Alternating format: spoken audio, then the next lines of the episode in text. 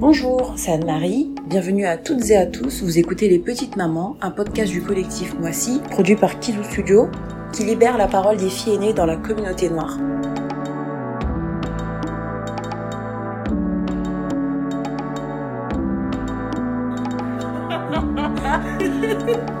Alors la, la question, euh, on ne pense jamais. Alors je m'appelle Ruth. Euh, je suis une femme euh, africaine, mm. d'origine congolaise. J'ai 24 ans. Je suis lesbienne. Voilà, je suis issue d'une famille, on va dire, plutôt recomposée. Donc mm. je suis fille aînée d'une famille de 4 en tenant compte du fait que mon père se remariait. Donc j'ai deux petits frères et deux petites sœurs. Et du côté de ma mère, je suis enfant unique. D'accord. Et ce qui n'empêche de l'autre côté que j'ai 17 cousins et cousines.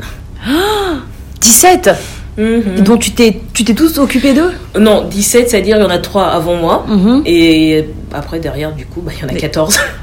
Et les 14 Les 14, à un moment ou à un autre, je m'en suis occupée, oui. Ah ouais. Donc ça veut dire que ton rôle d'aîné, tu l'avais déjà avant la naissance de tes autres petits frères et C'est exactement ça. Mon petit frère, du coup, j'ai dans les deux frères, enfin dans les deux frères que j'ai, le premier on a un écart de 10 ans. Mhm. Donc euh, avant qu'il vienne au monde, il y a bien eu des cousins, euh, cousines et tout, dont, j'ai dû m'occuper. Mhm. Parce que généralement, enfin jusqu'à mes 14 ans, je vivais chez mes grands-parents et chez mes grands-parents, les week-ends, c'était tout le monde à la maison. Ouais. Donc euh, il y avait cousins, cousines, oncles, tantes, et disons que chacun a au moins trois enfants. Et il y a principalement une, une de mes tantes qui a vécu avec nous. Donc, ces deux enfants, je les ai élevés. Je les ai eu bébés, j'ai fait les douches, les couches. Et, euh...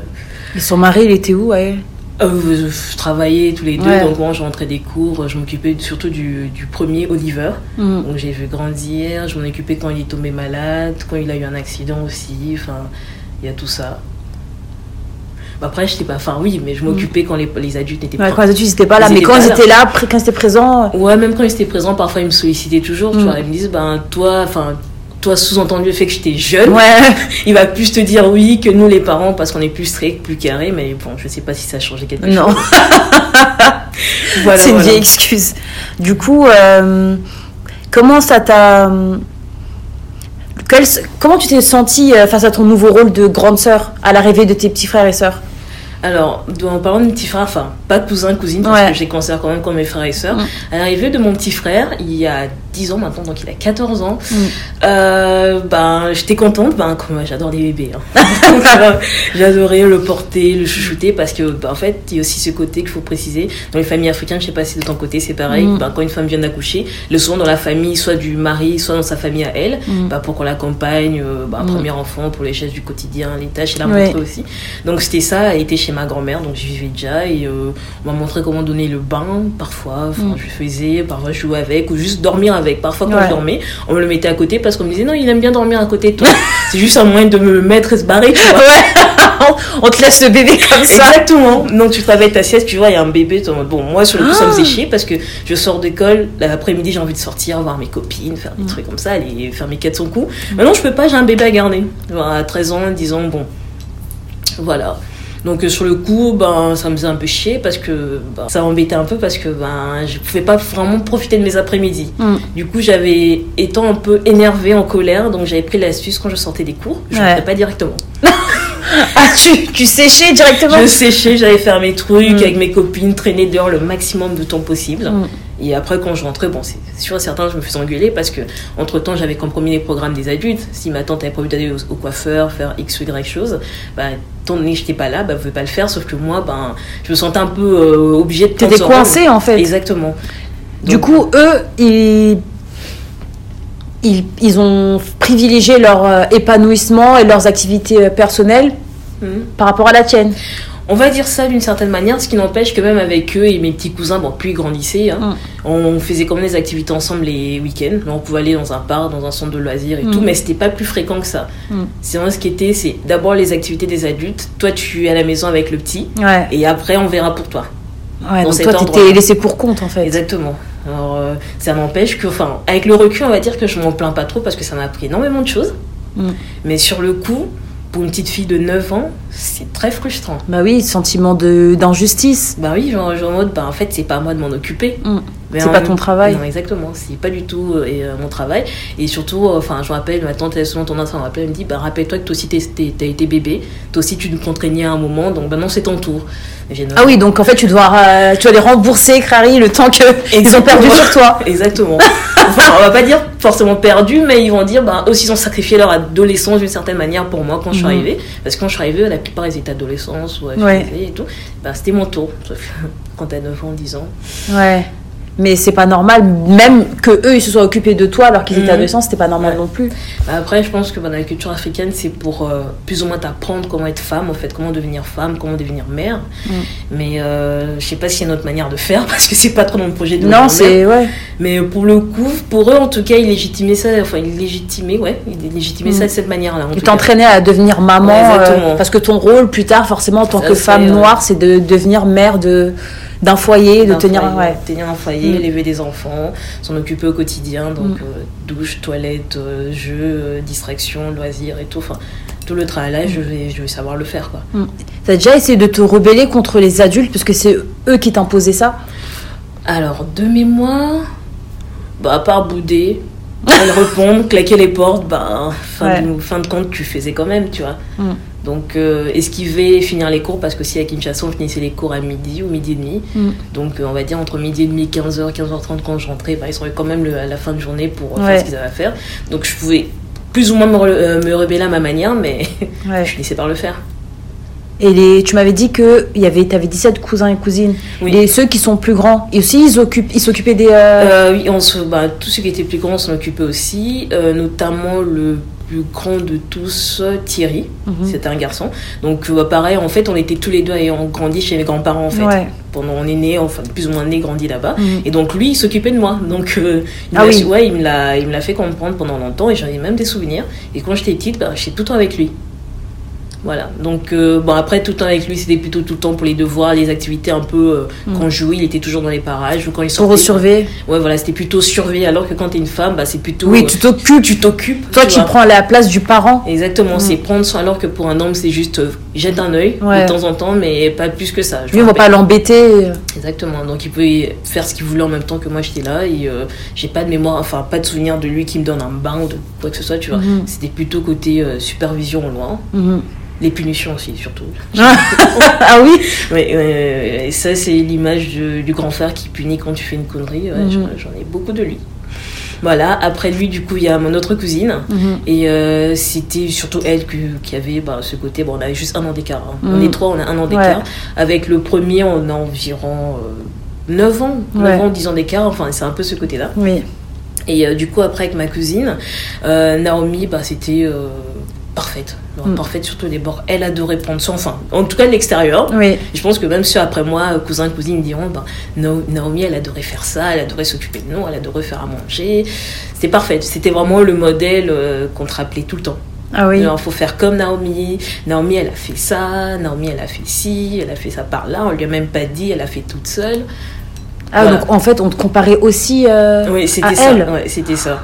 C'est quand on me disait, par exemple, de garder, euh, je me rappelle surtout avec mes cousines que je gardais souvent. Mm. Euh, à l'époque, elle devait avoir, moi j'avais, elle devait avoir peut-être 7 ou 8 ans. Ouais. Et du coup, quand elle venait le week-end euh, chez mes grands-parents, j'ai souvent tendance à les, garder, mais moi c'était garder, allez on va là-bas, on va acheter des bonbons. Moi j'ai ouais. ça. Et on me disait, mais Naomi n'aurait pas fait ci, pourquoi t'as fait ça? Enfin, toujours en fait ce truc, tu dois le faire, mm. mais tu le fais, même si tu le fais bien ou mal, on va toujours te comparer parce que l'autre aurait fait d'une autre manière et qui aurait été meilleur encore. Donc il y a aussi cette injonction-là à laquelle je veux faire face. quoi. Mm. Après, je suis plutôt en mode, euh, ok, je m'en les couilles. mais t'as jamais eu de ressentiment envers euh, ta cousine? Ben j'en ai eu quand on me comparait euh, par rapport à elle, oui, sur le mm. coup.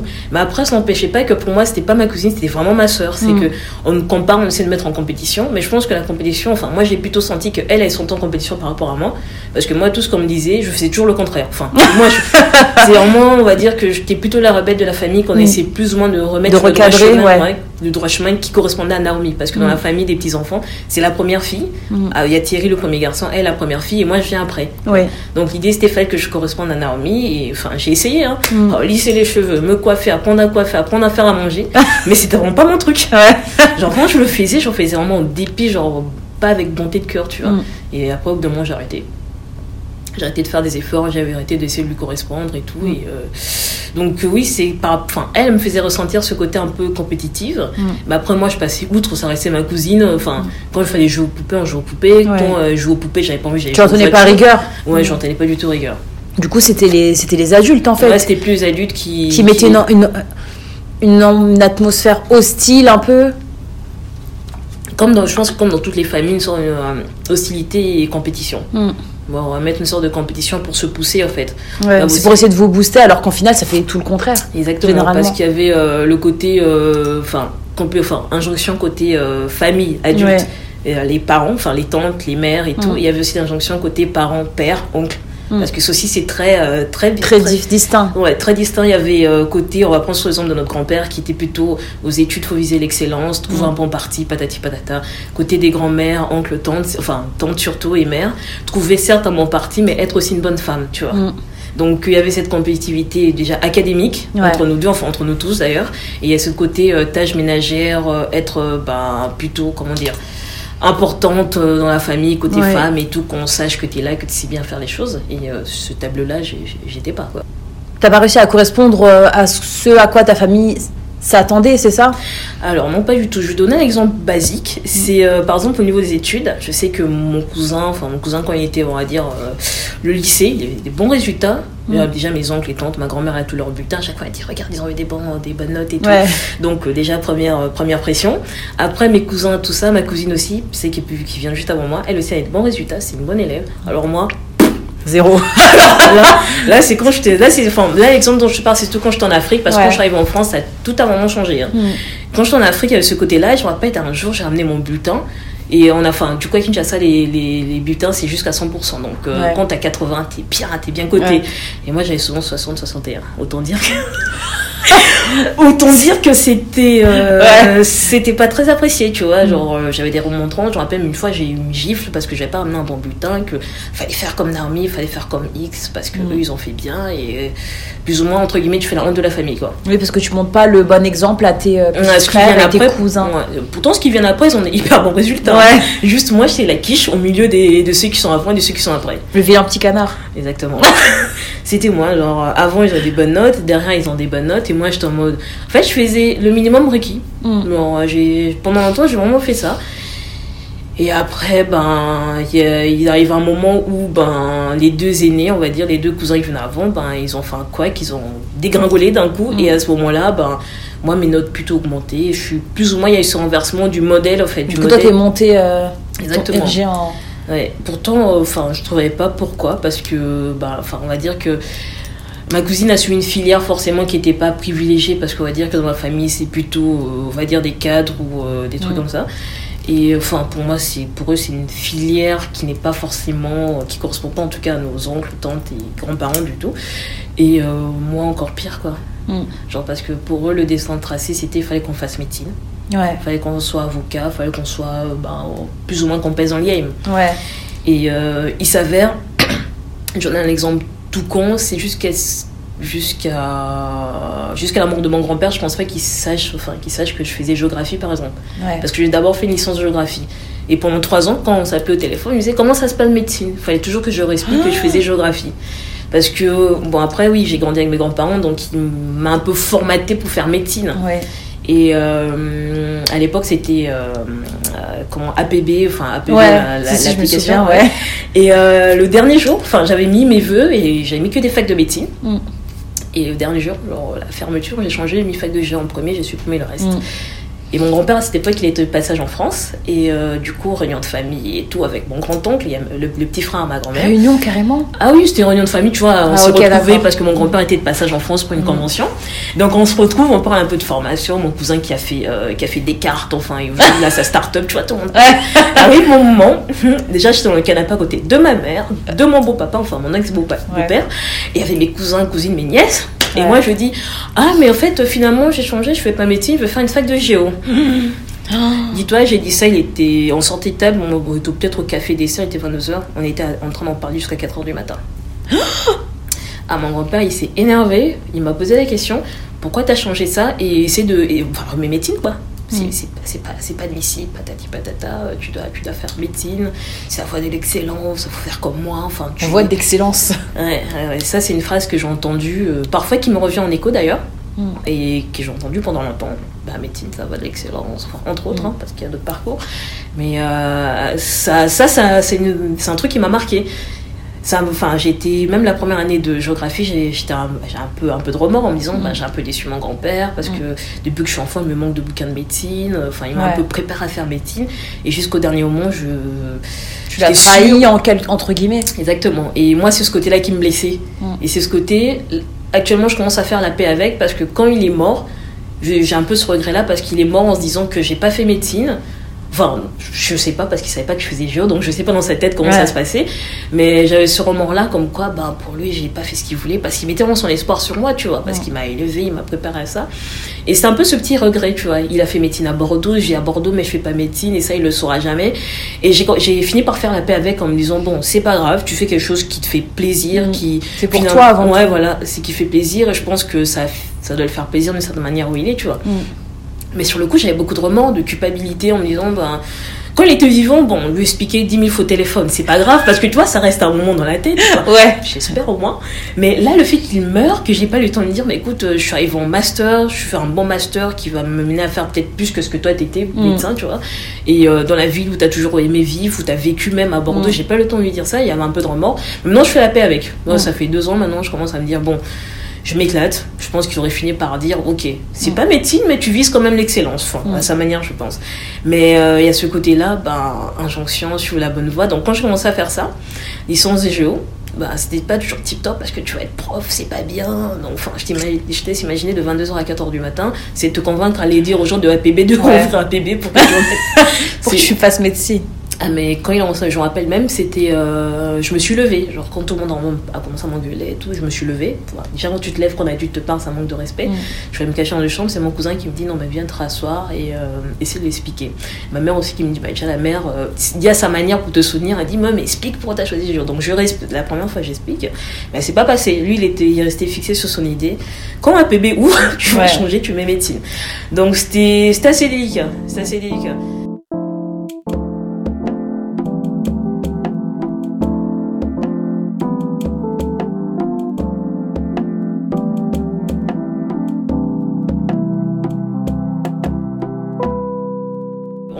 Bon, ma cousine, elle faisait toujours ses études. C'était, à l'époque, c'est encore la fille modèle, jusqu'à.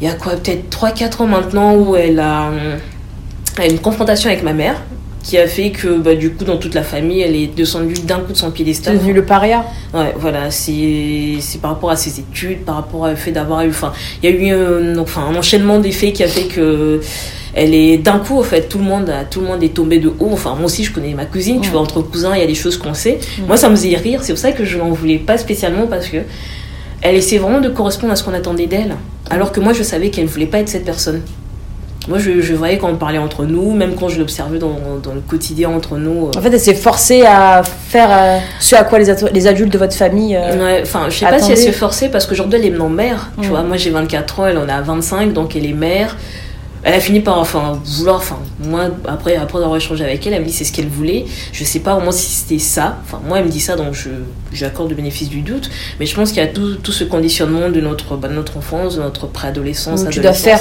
le chemin euh, exactement que, que, les adultes ont choisi pour toi. Mm. Et tu dois pas passer euh, à côté. Bah ça, elle aussi, surtout qu'elle est directement fille de médecin. Donc mm. déjà, enfin, la formation qu'elle a faite, euh, elle a hésité longtemps à choisir mm. sa formation. Elle a mis longtemps à finir déjà la formation. Elle vient d'être diplômée il y a une semaine d'ailleurs. Elle a mis très longtemps à finir cette formation-là. Et euh, c'est ce côté aussi qui déconstruit son image de modèle en fait. Parce que pendant longtemps, c'était elle va faire cette formation, elle va être une très bonne mère, elle va être une très bonne femme. Et aujourd'hui, elle a tout fait à l'envers en fait. Elle a d'abord été mère avant d'être diplômée. Et aujourd'hui, elle cherche un travail. Euh, mm. plus ou moins devenue la paria, même si dans notre famille, tu sais, c'est la famille africaine, quand on est tous ensemble, tout le monde est content de se voir, mais on ne dit pas toute la vérité. Et du coup, ben, moi, je suis devenue un peu genre euh, la meuf qui crée, euh, qui crève l'abcès à table, tu vois. Mm. Et là, tout le monde me regarde en mode, qu'est-ce que fait là? Et là, tout le monde finit par parler. Tout le monde te craint au final. Ben, en fait, je, vu que j'ai un pas entrer dans les cases, j'ai horreur des catégories, des cases. Moi, je préfère quand on est ensemble, ok, c'est super de se voir, mais c'est le moment aussi de crever l'abcès, en fait. Mm. Et donc, à ce côté-là, une fois, il y a une confrontation à table qui fait qu'à un moment, on a dû couper les ponts. Enfin, on a dû couper les ponts. Euh, enfin, on a un peu pris nos distances par rapport à ma cousine, tu vois. Parce que il y a eu, comme je disais, il y a eu un enchaînement des faits qui ont fait que s'est retrouvé à l'écart de tout le monde, même de son propre père. Et euh, voilà, donc à un moment, c'était un peu le premier. Bon, lui aussi le premier, le garçon qui a fait ce qu'il allait faire de sa vie, qui n'a pas pu à la famille. Pareil, il a été mis de côté. Ma cousine, quand on s'en est suivi, pareil, elle a été mis de côté. Donc il restait plus que moi. Et pour te dire qu'il restait plus que moi, c'est qu'ils ont créé une conversation WhatsApp, ils m'ont rajouté en mode pour savoir bah, ce que tu fais et tout. Euh, pas plus tard qu'il y a deux semaines, ma tante qui me disait bah, là, t'arrives en master, euh, pourtant c'est pendant les études universitaires que tu es censé rencontrer un homme, euh, apprendre à le mm. connaître et à la fin de tes études, le, vous marier. Ouais. c'est dans les livres ça. je lui ai dit ah bah non, j'ai pas le temps. Mm. Moi, j'ai pas le temps et enfin. J'ai même pas essayé d'entrer dans les détails en fait. Généralement, j'ai coupe court à ce genre de conversation. Même ma mère, aujourd'hui, ma mère, elle me cherche même plus sur ce terrain parce que mm. généralement, je lui dis j'ai pas envie de marier, j'ai pas envie d'enfant, donc il euh, mm. faut vraiment que tu acceptes cette idée. J'ai l'impression dans ta famille, les adultes, ils, ils, essaient d'avoir une emprise sur, euh, sur les enfants. C'est ça. Enfin. C'est. Désolée de dire ça, limite, c'est malsain un peu. Bah, en fait, Aujourd'hui, tu veux dire que c'est malsain. De l'extérieur, il y a une sorte. Enfin, c'est euh, malsain, j'aurais dit toxique, non pas toxique, mais plutôt côté malsain. Mm. C'est. Enfin, on va dire, enfin, j'ai depuis, on va dire, euh, depuis que je suis à la fac, quoi, depuis 4-5 ans, tout ce qui est question de développement personnel, ça m'intéresse. Du coup, j'ai un peu ce, regard extérieur. Quand je regarde, enfin, quand je regarde ma famille, quand je regarde mes oncles, tantes, enfin, leur mm. rapport, euh, je me dis, bah, en fait, non. Bah, enfin, je vais donner un exemple tout con. C'est quand j'ai dit à mon père que j'aimais les femmes. Ouais. J'ai attendu d'être en France. ouais. information. Et sa réaction a été de me dire qu'est-ce que j'ai fait mal? Moi, je m'attendais à pire. Tu vois, je me suis dit, ma mère avec mon France, elle va prendre hyper chill. Mon père qui est au bled, il va me déshériter. Ça a été l'effet inverse. Ma mère, elle m'a mis dehors. Mon père, il a été. Pendant deux mois, j'étais en mode, fait que je console mon père en me demandant, ben, non, t'as rien fait mal, en fait, c'est pas ta faute c'est vraiment pas ta faute. Oui, il y a des moments où je sortais avec des mecs, il y a des moments où maintenant c'est les femmes, il y a moi et les autres, maintenant c'est les femmes. Mais toi, t'as rien fait mal. Et en fait, ce côté-là, ça a été un effet euh, déclencheur, je sais plus si c'était avant ou après, ça a conduit au fait que j'ai dû parler de mon père, mon rapport, comment je le voyais. J'ai dit à mon père, tu sais, je t'aime, mais quand je venais avec toi à Kinshasa, c'était pas, pas de l'amour, j'avais peur de toi. Mm. Il y avait vraiment de la crainte. J'avais une grosse crainte de toi. En fait, dès que j'entendais ton véhicule dans la rue ou dans le garage, moi j'étais en panique. J'étais en panique totale. Parce que, en fait, généralement, j'ai fait une connerie aussi. Mm. Mais euh, c'était vraiment panique totale. Et il y avait aussi ces côtés, quand je grandis chez ma grand-mère, il y avait, il y avait moi, il y avait aussi certaines des oncles, tantes qui passaient, euh, qui restaient peut-être quelques mois avec nous. Généralement, quand je faisais une bêtise, dire vraiment les autres adultes, vu que j'étais vraiment têtu, mais têtu, têtu, c'est que j'écoutais pas. La seule personne que j'écoutais, c'était mon père. Mm. Dès qu'il me disait que j'ai fait une bêtise, qu'ils appelaient mon père parce qu'il travaillait dans il travaille toujours dans l'humanitaire, il était souvent en mission en province. Et donc, quand il revenait, ben, c'est généralement mes anniversaires ou les feux de famille. Et quand il revenait en dehors de ce moment-là, c'est que j'ai fait une connerie. Et du coup, on appelait, et moi, j'entendais, j'avais. Mais t'ai j'étais tétanisée. Genre, j'entends la voiture, je chiale, je me cachais, mais je dis, c'est arrivé, j'allais me cacher sous la robe de ma grand-mère. Mais vraiment. Et j'étais en pleurs, et j'ai même pas encore vu la personne. J'étais en pleurs, et quand j'ai raconté ça à mon père, il avait pas l'air surpris. Enfin, pour lui, c'est totalement normal ce côté-là. Je lui ai dit, bah, écoute, euh, ouais, c'était quoi? C'était en 2015, 2014, fin 2014, 2015. Je lui disais ça, on parlait sur, euh, je sais plus, c'était WhatsApp ou Messenger. Je lui dis ça, je lui dis, mais au fait, t'es mon père, je suis censée t'aimer, ok, mais je suis pas censée te craindre. Mm. Parce que ce qui advient dans ce moment-là, c'est que vu que je te crains, je veux pas te parler à toi, je vais aller parler à des gens à l'extérieur. Bah oui, tu vas pas te je tu vas te confesser à lui Exactement. de ta vie. Exactement, je ne veux pas me confier, à toi, je vais me confier à l'extérieur. Et ce qui se passe quand tu te confies à l'extérieur, bon, je prends le cas africain, c'est que tu vas te confier à une personne qui va utiliser ce que tu vas lui dire contre toi. Parce qu'on ne connaît pas les intentions des gens à l'extérieur. Mm-hmm. Alors, euh, moi, je regarde les gens autour de moi qui étaient plus ou moins dans la même situation que moi, la plupart, ils ont mal fini. Mm. Tu vois ils ont la plupart pour le trois quarts ils ont très mal fini à chaque fois je regarde à le recul je me dis j'ai eu de la chance à ce moment là mm. et je, tout ça pour lui dire que fait je dois t'aimer je dois te respecter voilà, mais je dois pas te craindre. Et enfin, j'aimais bien dire, enfin, il y avait une de mes tantes qui disait, ah, le lion est là. Parce que mon père, il est, bah, lion et tout, moi aussi. Il disait, le lion est là. Et je lui ai dit, clairement, pour moi, t'es un lion. Genre, quand est un lion, tu restes pas à côté, en fait. Mm. Et c'était ça, tu me terrorisais. Et le, tout ça, je te dis ça pour que mes frères et sœurs, après moi, faut que tu en fasses tes meilleurs amis. Ok, ils ont fait une connerie, faut, faut leur rappeler à l'ordre, faut dire, faut les encourager pour l'école, mais ça sert à rien de foutre une claque parce qu'il a ramené un mauvais bulletin. Mm. Ça sert à rien de foutre une claque parce qu'il a été soit humilié par un prof, à l'école parce qu'il a fait un écart ou quoi que ce soit, c'est bien de le rappeler à l'ordre. Et ça, c'est ma grand-mère qui me l'a appris. C'est que quand je faisais une connerie à l'extérieur, ma grand-mère me défendait toujours à l'extérieur. Par contre, quand on rentrait entre nous, oui. j'avais pour mon grade. Alors que mon père, c'était l'effet inverse. Mm. C'est qu'il te réglait ton compte peu importe où. Et ça, c'est pas bien. Parce que tu ouvres un peu la porte à tout le monde, en fait. Et ça, je lui ai dit, franchement, tes enfants, faisant tes alliés, en fait, faisant tes meilleurs amis. J'ai remarqué aussi que les que nos parents, ils aiment beaucoup utiliser euh, l'humiliation pour punir. Exactement, l'humiliation, euh, compétition, enfin, te rabaisser au maximum. Voilà, c'est ça. Respirer. ils, pensent que ça va te booster, alors qu'en fait, non, ça te met plus bas que terre et tu, tu te distancies d'eux, tu te sens mal. Et... Exactement, exactement, exactement. Mm. Ben, moi, ma mère, je me suis rapprochée de ma mère quand je suis partie à Bordeaux. Pourtant, on a vécu, on a vécu quasiment 10 ans sous le même toit, mais on n'était pas plus proche que ça. Mm. Il a fallu que je parte à Bordeaux pour qu'on s'appelle, pour que ma mère ose même me dire je suis inscrite sur un site de rencontre. tu te rends compte? Genre en rigolant et tout. Et moi, j'ai fini par lui dire, mais je suis sur Tinder, je suis sur machin truc. Et euh, elle a été surprise. Mm. Alors que je lui dis, maintenant, c'est une conversation pour avoir, enfin, normale entre mère et fille, tu vois. Et là, c'est un peu, on va dire, ça a ouvert certaines portes. Voilà. Mais euh, c'est il y a du travail, quoi. Il y a du travail autant de côté des enfants et côté des parents. Une manière de repenser un peu l'éducation, en fait, des enfants. Mm. Parce que, enfin, le recul, je pense que si ma cousine a suivi ce parcours-là, enfin, je sais pas, je vais pas avoir le temps de parler avec elle parce qu'il y a aussi ce côté, il y a un fossé qui s'est créé entre nous pour savoir, elle, psychologiquement, euh, comment elle se sent. Parce que du coup, les deux premiers épisodes, je lui ai envoyé pour lui dire, mm. bah, ça me fait penser à nous deux, tu vois. Savoir, elle, en est où, comment elle a vécu ce truc-là, parce que techniquement, son ressenti, j'en sais rien du tout. Mm. Mais pourtant, moi, j'ai partagé en disant qu'avec le recul, bah, en fait, c'était, pas sain de mettre tout en compétition. Ça, au lieu de nous rapprocher, ça nous a juste euh, éloigné plus qu'autre chose, tu vois. Aujourd'hui, je sais que j'ai une nièce, bah, la nièce, je l'ai vue deux fois. Mm. A des trucs comme ça, tout con. C'est moi qui fais la démarche de chercher à aller voir ma nièce, mais bon, y a toujours une raison X, Y qui fait que je peux pas. Donc euh, il y a tout ça. Mm. Mais peut-être que ta cousine, elle a suivi le chemin de l'aîné modèle pour pas avoir à recevoir peut-être des réprimandes de la part de, des adultes de ta famille, non? Mais après, je me dis, oui, elle a su. Enfin, là, quand je regarde, enfin, de, de mon regard extérieur actuellement, je peux dire que ma, soeur, ma cousine, oui, elle a suivi le, le, modèle, quoi. Oui. Certes, elle a fait à l'envers, certes, le fait de faire à l'envers, elle a déçu certaines personnes. Elle correspond au modèle qu'on attendait d'elle. Mm. Genre, t'es mariée, enfin, mariée, t'es mère, t'as fini tes études, enfin, t'es indépendante. Elle est exactement elle est. Même quand elle a eu un enfant, je suppose que tout le monde dans la famille, même si elle avait x, y raison, elle ne s'entendait pas avec eux, tout le monde était sûr en se disant qu'elle est capable de s'occuper d'un enfant, même si elle, plus ou moins. parce qu'elle s'est exercée déjà. Exactement. Mais ce côté-là aussi, c'est que est-ce qu'elle a suivi ce qu'on attendait d'elle ou c'est vraiment ce qu'elle voulait? Moi, c'est vraiment la question que, que, que, tu te poses. que je me pose en me disant, ben, ok, elle en est là, mais est-ce que c'est vraiment euh, ce qu'elle voulait, qu'elle voulait Parce que moi, je pose à, la place, je sais pas, c'est peut-être euh, biaisé totalement. Je me dis, ben, j'ai 24 ans, euh, enfin, je suis mère, je suis au foyer, je suis diplômée, je suis en recherche d'emploi. Enfin, à quel moment j'ai eu le temps de vivre, en fait? Mm. C'est ça aussi, il y a ce côté. Parce que, le, enfin, moi, je me dis, enfin, si à 24 ans j'avais une môme, je me dirais, bah, à 40 ans, à quel moment j'ai eu le temps de plus ou moins profiter de, mes années fac, mes années études, parce que t'as pas le temps d'en profiter parce que t'avais une enfant? Ouais. À ce côté-là, je me dis. Et avant, elle devait s'occuper des frères et sœurs, tout ça. Parce qu'elle aussi, de son côté, enfin, du coup, dans mes cousins, elle avait deux petits frères. Mm. Donc, quand elle était à la maison, il fallait qu'elle s'occupe de ses deux petits frères. Bon, aujourd'hui, ils sont très indépendants, mais elle mm. devait s'en occuper aussi. Donc, il y a, y a, ce côté-là, je me dis, bah ouais, soit elle suit, elle suit le modèle, donc vraiment elle s'y sent à sa place, ou mhm. soit elle se sent, euh, comment dire, elle, a, elle accepte un poids qu'elle voulait pas en fait. Tu vois, qu'elle n'a pas le temps de profiter, mais ça lui est tombé dessus, elle fait avec. Mhm.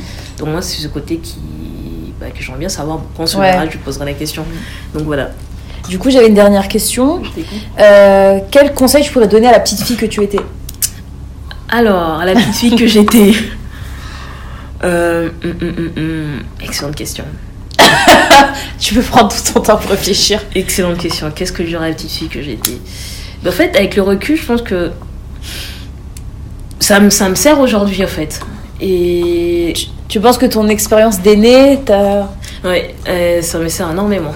Ça me sert énormément parce que ce côté aîné, ben, ça m'a permis de rebondir rapidement quand je suis devenue la fille modèle. Mm. Parce que si vraiment pas la si on m'avait pas préparé plus ou moins ça, j'aurais été désarmée parce qu'il y a vraiment mes cousins qui me sollicitent. À un mm. moment, quand ça va pas, euh, aux États-Unis, hein, on voit un message écoute, euh, ben, il se passe ça avec papa, ou j'ai envie de demander ça à papa, mais je sais pas comment faire. Mm. Et moi, je suis en mode, moi, je suis en France, je sais pas comment ça se passe dans votre monde au moi, tu viens demander conseil, mais je suis l'aînée, je suis la fille modèle, et mm. c'est à moi d'endosser ce rôle-là. Et je pense que si j'avais pas été préparée d'une certaine manière, que plus ou moins passé par là, je n'aurais pas pu. Mais de l'autre côté, enfin, d'autre part, je dirais euh, que c'est un peu lourd, quoi, quand tu as 9 ans on te laisse dans une grande maison, genre, enfin, tu t'imagines les maisons en Afrique, ouais, les grosses villas et tout, immenses. Euh, t'as, je sais pas, 7, 10 chambres chez mes grands-parents, on te laisse avec tes deux cousins, dont un et bébé. Et mm. tu dois enfin les surveiller pendant toute une après-midi ben c'est pas une petite fille de 9 ans faire ça. Certes il y avait le personnel de maison mais enfin personnel de maison il y a aussi ce côté un peu euh, tâche bien distincte. Ils sont là mais ils vont pas forcément faire la nourriture pour l'enfant parce que ma grand-mère elle aimait pas du tout qu'il touche à la bouffe. Bon, donc c'était à moi de m'en occuper ou euh, des soirées où mes grands-parents allaient en soirée ou en convention c'est moi qui devais rester avec eux. Certes il y avait le gardien mais enfin j'étais dans la maison c'était moi de m'en occuper tu vois. Mm. c'est-à-dire que même avec le personnel qui était payé pour Mm. garder la maison, c'est toi qui. Euh, ben, en fait, ma grand-mère, elle avait beau avoir du personnel, ben, enfin, il y en avait. Alors, c'est toujours pas confiance. Ouais. Mais c'est-à-dire qu'elle préférait faire confiance à une petite fille de 9 ans plutôt qu'à un personnel qualifié. Ben en fait, il y a ce côté-là, c'est le sang, c'est la famille, mm. donc euh, faire plus avec amour qu'une mm. personne extérieure en fait.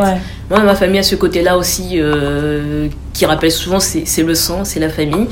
Donc tout le reste oublie. Puisqu'il faut aussi d'ailleurs que. Bah, n'est jamais mieux servi que par. Euh, ouais, que par, par, le sang en fait, je pense. Genre, par, on dirait par soi, mais nous. Par soi-même, oui, mais donc. Soit je parle de la famille, le, le sang. par nous, c'est vraiment c'est le sang. Même si ça va pas, quand je disais en famille, on se retrouve, on, rigole, machin, truc. Parce qu'avant tout, c'est le sang qui reste. Enfin, c'est vraiment le sang qui reste et qui rassemble. Mais il y a tous ces côtés-là aussi qu'on pourrait plus ou moins déléguer à d'autres personnes en fait. Mm. Donc euh, voilà, donc avec le recul, je me dis que ça m'a servi. Je regrette rien et euh, enfin ça me fait penser à un, des épisodes du podcast mm. où quand je bah du coup quand je boudais ou quand je m'embrouillais avec par exemple ma mère ou quand on voyait en vacances, qu'on m'offrait un cadeau, tu vois. C'est ouais. n'avait même pas le temps de revenir sur une dispute.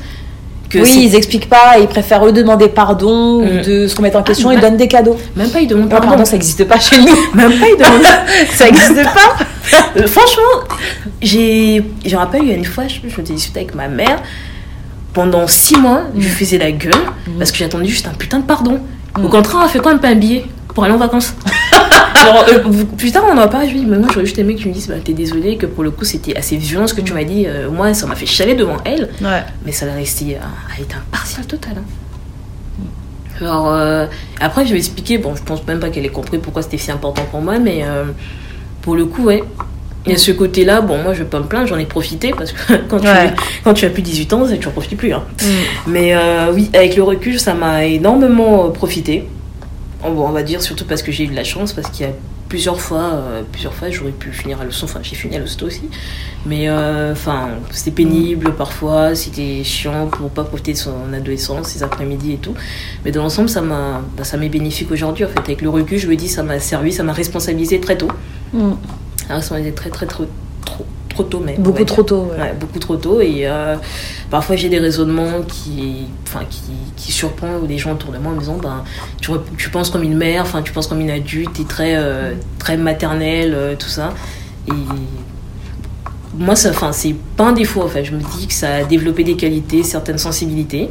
Et le, le seul X, c'est qu'il faut peut-être enfin, si je veux dire aux futures mères, aux futures tantes et tout qui écoutent, ben, pas trop non plus faire peser sur le, le dos, enfin, sur les épaules. oui, parce que ça amène beaucoup de trauma. Il y a des filles qui ont, qui ont subi des vrais traumatismes aujourd'hui. Mm. De par cette expérience. Bah oui, il y a certains qui, qui croient qu'il faut, qu'il faut suivre ce modèle-là, alors que mm. forcément ça ne correspond pas à leur, euh, à leur réalité, à leur identité ou à leurs mm. souhaits profonds. Et, mm. malheureusement, ils se trouvent, euh, on va dire, enfin. Bloqués dans, ouais, Bloqués, et surtout le terme, j'allais dire, qu'on n'utilise pas dans notre culture, c'est une question de dépression et dépressive, en fait. Oui, bah oui, puisque les maladies mentales, ça, ça n'existe pas, ça entre Ouais, ça n'existe pas dans la culture africaine, et pourtant, euh, et pourtant ça y est, il y a certaines énormément. personnes. certaines personnes Enfin, quand tu écoutes la. Enfin, avec le recul, je peux dire que cette personne-là bah, a des symptômes euh, dépressifs et tout. Mais nous, on ne nous invite jamais à aller voir, enfin, consulter pour avoir un diagnostic euh, médical. Mais pourtant, il y, a, a plein, il y en a plein, il y en a plein, il y en a plein qui se retrouvent à vivre des vies, à suivre des parcours par dépit parce qu'on les a montré que c'est ce qu'il fallait faire, on les a orientés vers ça en fait. Mm. Et on se dit, bah oui, mais quand j'étais enfant, je faisais ça, ça, ça. Et donc pour moi, ça paraissait logique, adulte, que je, continue à faire ça. Mm. Et ça rejoint un peu l'idée du, du, care, en fait. Il y a plupart, euh, enfin la plupart, ma soeur, enfin ma cousine tout quand elle se retrouve dans, une, dans un parcours de care, tout simplement. Parce que c'est le côté, je me pose la question, en fait, le care, mm. parce qu'elle prend beaucoup, elle a appris à prendre soin quand elle était enfant. Elle se retrouve à prendre soin de sa fille, mais elle se retrouve aussi à faire une formation où il faut prendre soin. il y a tout ce, il y a tout ce cheminement-là, et qui, qui m'interpelle, moi, dans, dans, dans, un coin de ma tête, en me disant, vraiment que je lui pose ces questions pour savoir, moi, si, si elle se retrouve là par chaud ou par dépit. Mm. Parce que du coup, il y aura la question de ben, l'injonction adulte, de nos adultes qu'on était enfants, et qui pourrait inciter peut-être les futurs adultes qu'on est là, ou mm. ceux qui sont actuellement, à dire ben, il y a une manière de présenter les choses et une manière de faire pour ne pas plus ou moins, comment dire, cloîtrer en fait l'avenir d'une enfant. Ou à 9 ans, on te dit ce genre de choses, je pense que c'est là où j'ai envie d'être, c'est là c'est ce que j'ai envie de faire. Mm. Et on pense pas forcément, enfin je pense que on va dire, enfin, avec le recul, j'en veux pas à mes oncles et tantes. Je sais qu'il y en a beaucoup qui en veulent. Hein. Mm. Moi, je sais que je n'en veux pas, mais pourtant, tout ce qu'ils me disaient, ça aurait pu vraiment m'enfermer dans, une, euh, dans, une vision, euh, dans une vision de la vie, dans un parcours de vie bien spécifique. Mm. C'est juste que ben, je suis rebelle et que. Enfin, je suis rebelle, façon de parler, mais. Euh, que j'aime, enfin, je suis trop curieuse en fait, on va mm. dire ça comme ça, je suis trop curieuse, et ce qui fait que je suis sortie du cadre qu'on m'a toujours imposé, et qu'on m'impose d'ailleurs encore aujourd'hui comme euh, l'injonction au mariage, à chaque fois j'ai toujours un message. C'est quand tu te maries, c'est quelle partie que tu vas choisir, enfin, euh, si. Toujours, toujours, toujours. Ça, ça, ça, manque pas. Même parfois, ma mère, même si elle sait que je vais pas me marier ou quoi, elle me rappelle toujours, ouais, mais il faut trouver un bon mari au détour d'une phrase ou quand il y a des gens pour un peu mettre la pression. Mais mm. ce côté aussi, quand il y a des invités, ils, ils en profitent pour toi. Ouais. non, il y a cette injonction-là et, euh, enfin, c'est vraiment le recul qui permet de dire ça. Genre, il y a des points positifs. Donc voilà, la petite fille que j'étais à 9 ans, je lui dirais, bah, prends sur toi, c'est pas éternel, quoi. Mm. Parce que si je regarde la personne, enfin, personne que je suis et que je tends à devenir, prends sur toi, c'est pas éternel. Mais de l'autre côté, bah, continue à vivre ta vie, en fait. Mm. Parce que j'avais beau euh, ben, avoir à m'occuper des autres, de mes cousins, neveux et tout, frères et sœurs. Mais ce qui n'empêche que bah, je restais quand même avec ma, ma petite personnalité, tu vois. Mm. Ça plaisait pas, beaucoup d'ailleurs, mais c'était comme ça. Et voilà, je vous donne rendez-vous dans deux semaines. En attendant, retrouvez-moi sur Instagram et Twitter et n'hésitez pas à laisser vos commentaires, questions ou remarques. Kizu Studio est un studio de production militant et bénévole. Vous pouvez proposer vos idées de podcast ou nous soutenir en faisant un don sur kizustudio.org.